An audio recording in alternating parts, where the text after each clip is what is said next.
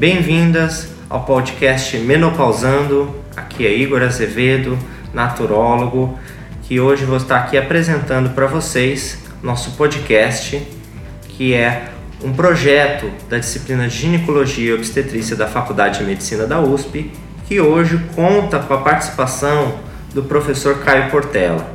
O Caio Portela é naturólogo, mestre em ciências pela Faculdade de Saúde Pública da USP, doutorando em ginecologia pela Faculdade de Medicina da USP.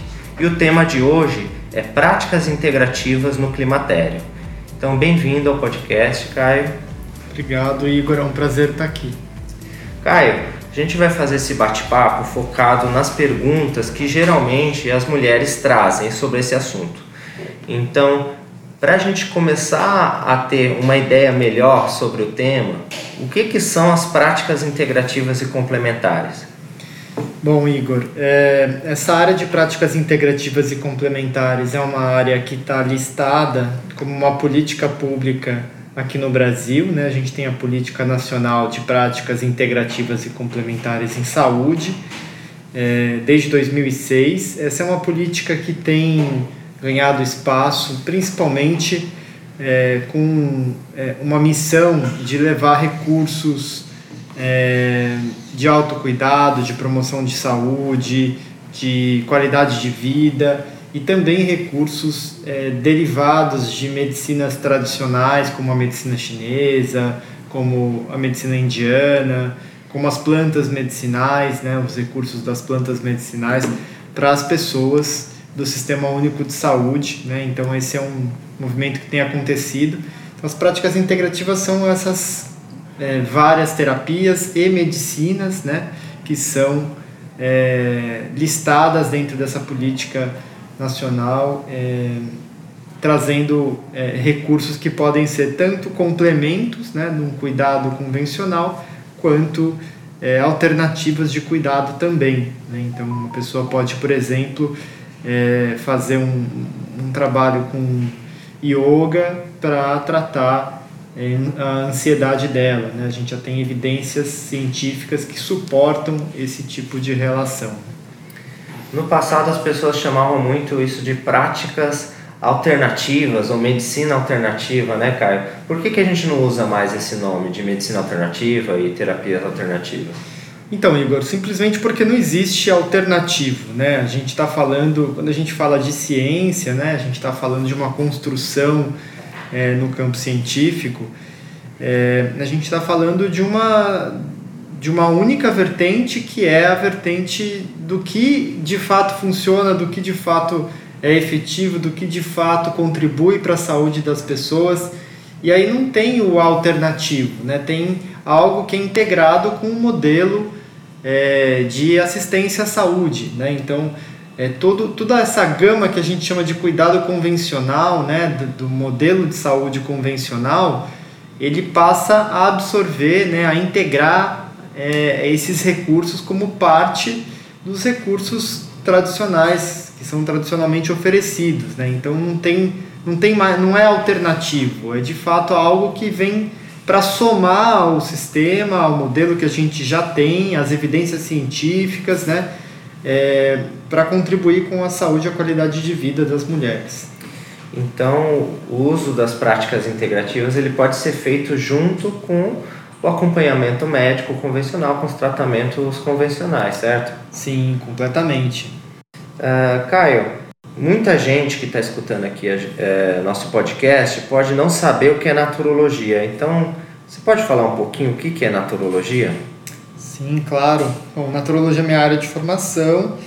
É, é uma graduação na área da saúde, né, de quatro anos, que estuda é, essas aplicações desse modelo integrativo, né, as práticas integrativas e complementares, a fitoterapia, né? É, ela é conhecida como medicina naturopática aqui fora do Brasil e, e tem aproximadamente 20 anos é, de existência aqui no, no país em forma de bacharelado, né? de curso de graduação superior.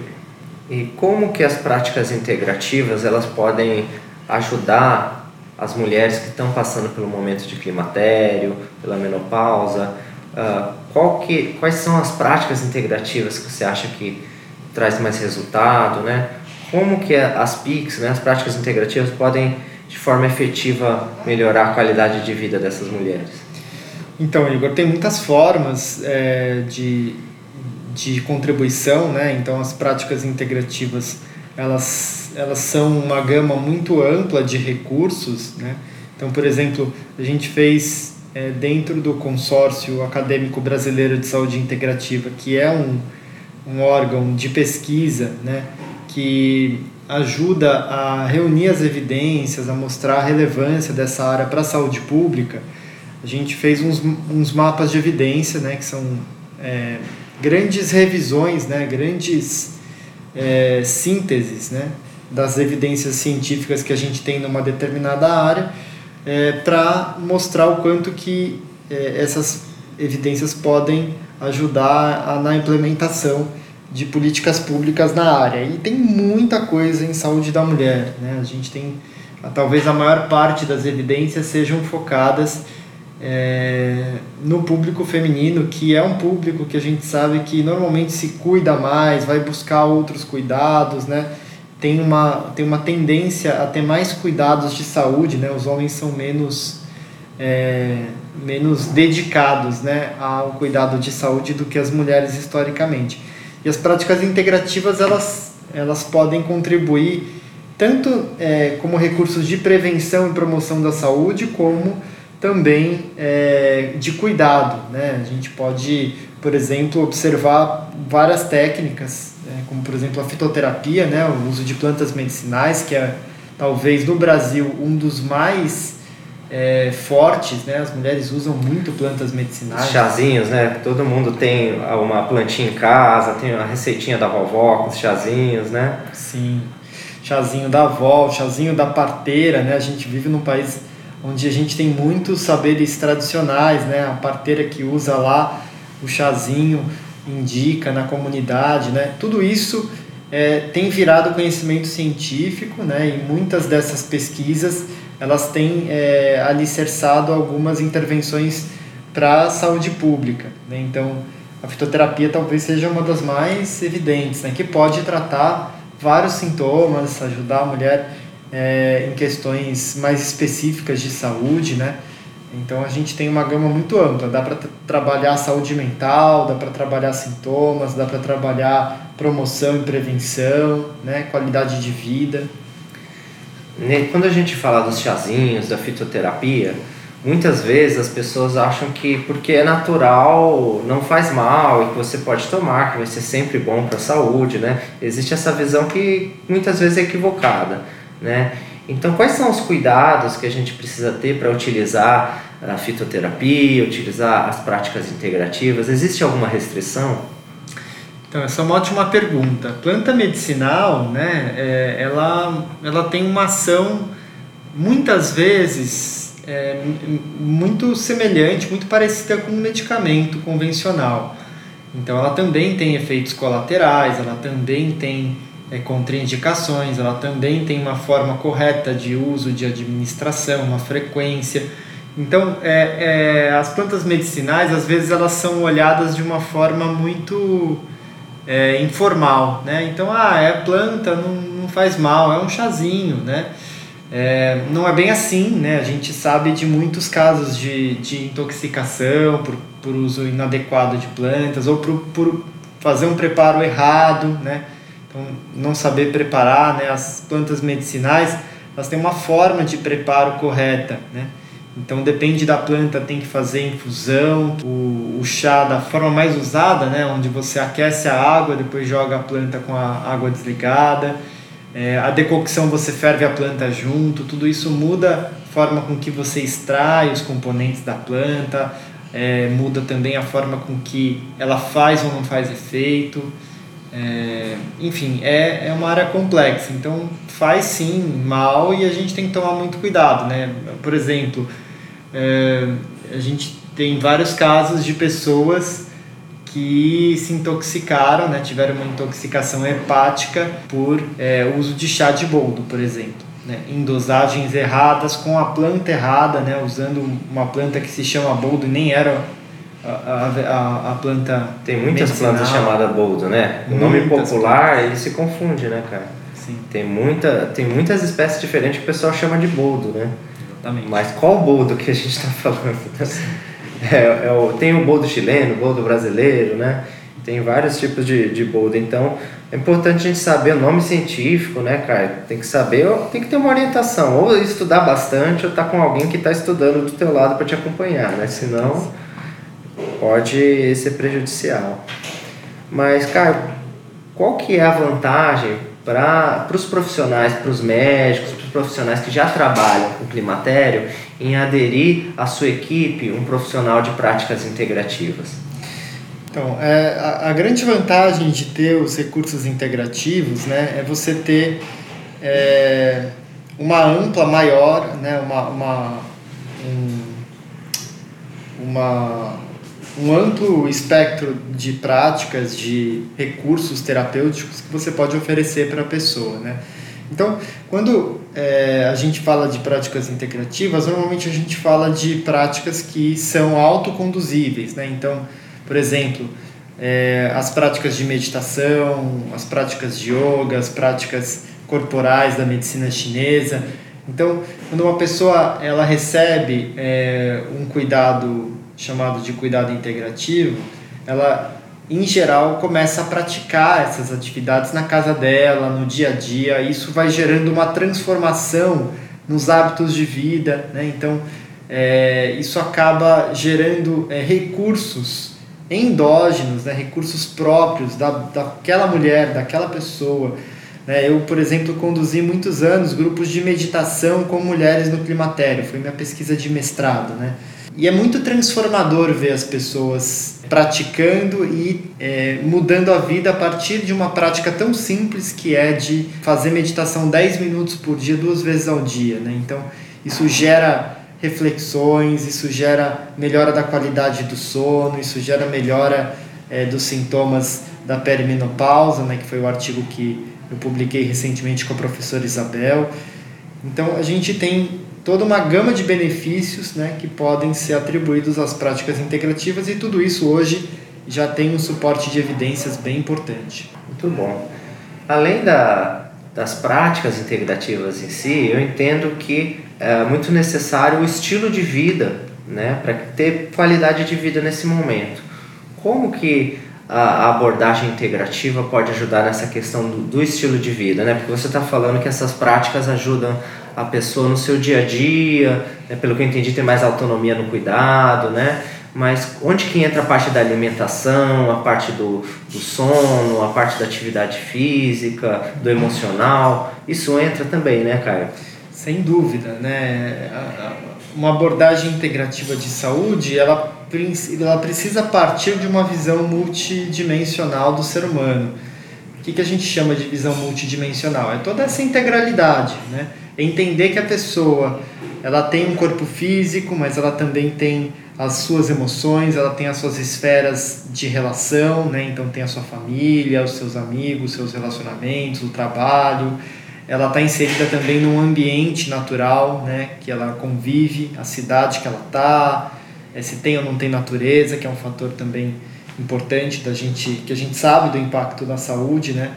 É, alguns estudos mostram essa relação, né? O quanto que é, o distanciamento da natureza, do ambiente natural, ele é um fator de adoecimento para o ser humano, né, por vários motivos, né, não é o objetivo hoje, mas, mas isso é importante.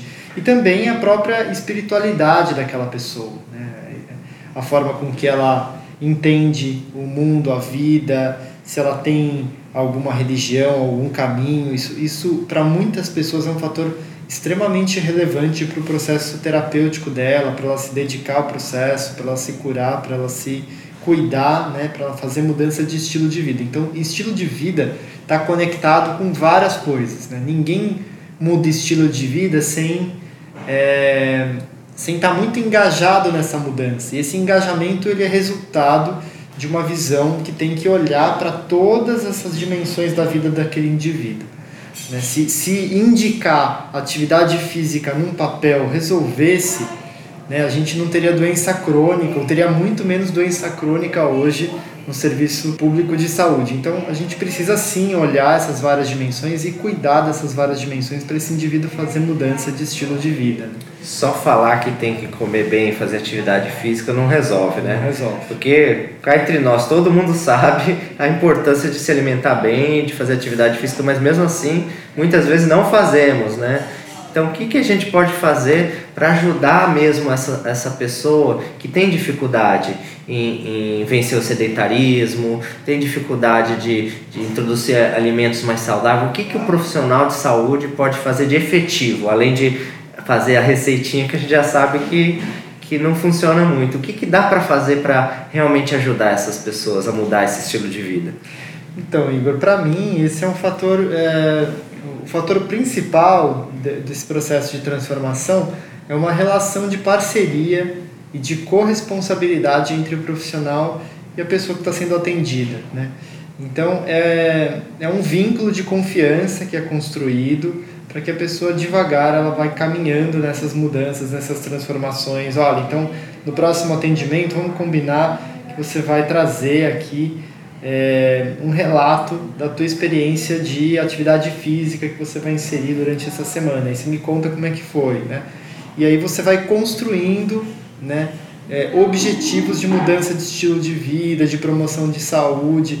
Né? Então, é, isso é uma, uma sabedoria também da natureza. Né? A gente, nada na natureza é, é brusco e muda do dia para a noite. Né? Tudo que é vivo, as transformações são graduais. Né? É um passo a passo a árvore para sair da semente para virar uma árvore, ela devagarzinho vai crescendo, vai nascendo a raiz, né? Ela vai nascendo o brotinho, o brotinho vai se transformando. Essa transformação ela leva tempo. Então toda grande transformação a gente vai precisar investir tempo, né? A gente a gente gasta muito tempo para estragar né, o nosso corpo, a nossa saúde, a nossa mente, né, né é, a nossa qualidade de vida e a gente leva algum tempo também para recuperar isso. Né? Não é do dia para a noite. Não tem fórmula mágica, não tem milagre. A gente precisa construir passo a passo como se fosse construir uma casa. Né? A gente não constrói uma casa com um único bloco. A gente vai construindo bloco a bloco né? até terminar essa construção grande. Né? Então, um caminho longo começa com o primeiro passo. Então, acho que essa é uma boa é, metáfora para a gente pensar na mudança de estilo de vida tem que ter paciência no processo, né, cara? Não tem jeito. Aquelas fórmulas mágicas que a gente encontra na internet, a gente tem que fugir delas porque geralmente elas mais atrapalham do que ajudam, né? Tem uma coisa mais profunda em relação a isso, né? É... Quando a gente fala da causa do processo de adoecimento, né? Ah, falar, ah, mas isso é por causa daquilo, né?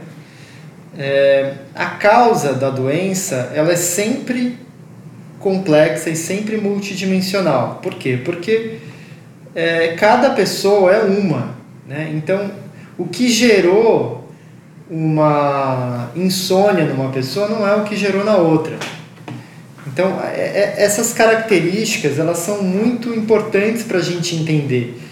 É, então, o fato da gente é, tirar um sintoma, né, seja com fitoterápico, seja com medicamento convencional, não importa, né, é, não resolve necessariamente aquela causa de adoecimento, porque ela pode ser ligada a hábitos não saudáveis, ela pode ser ligada a estresse, ela pode ser ligada a um estilo de vida ou ao próprio ambiente que a pessoa está, ou um, normalmente ligada a um conjunto de fatores, né? Então, você está ali se alimentando mal, e aí você está dormindo um pouco mal também, aí tem um estresse no trabalho, aí aconteceu alguma coisa que balançou a sua, o seu emocional, você está num momento com a imunidade meio baixa, porque é, não andou se alimentando direito, de repente né, surge um, um desequilíbrio, uma doença, que é resultado desses vários descuidos da saúde, né,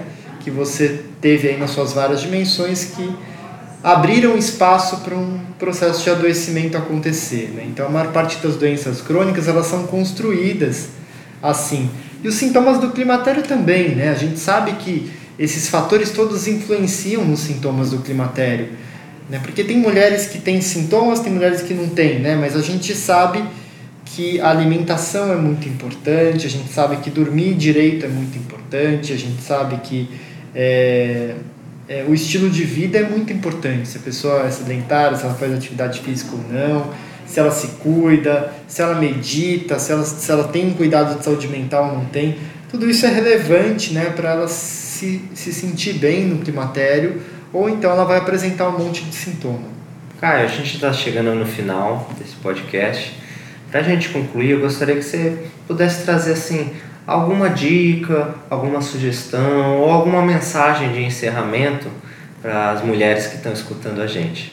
Olha, Igor, é, eu acho que a gente pode pensar que esse período do climatério ele é um período de transformação, né? Então, no olhar integrativo, a gente procura sempre contextualizar todos os processos, as fases de vida, como desafios também de, de crescimento né, para o indivíduo. Então, é uma fase onde fica muito marcado um processo de amadurecimento mesmo, de aplicar toda essa sabedoria é, adquirida na vida, né? É uma fase onde muitas mulheres estão vendo os filhos saindo de casa, é, muitas já, já, já têm netos, né? Ou já estão nesse caminho de, de ver a próxima geração chegando.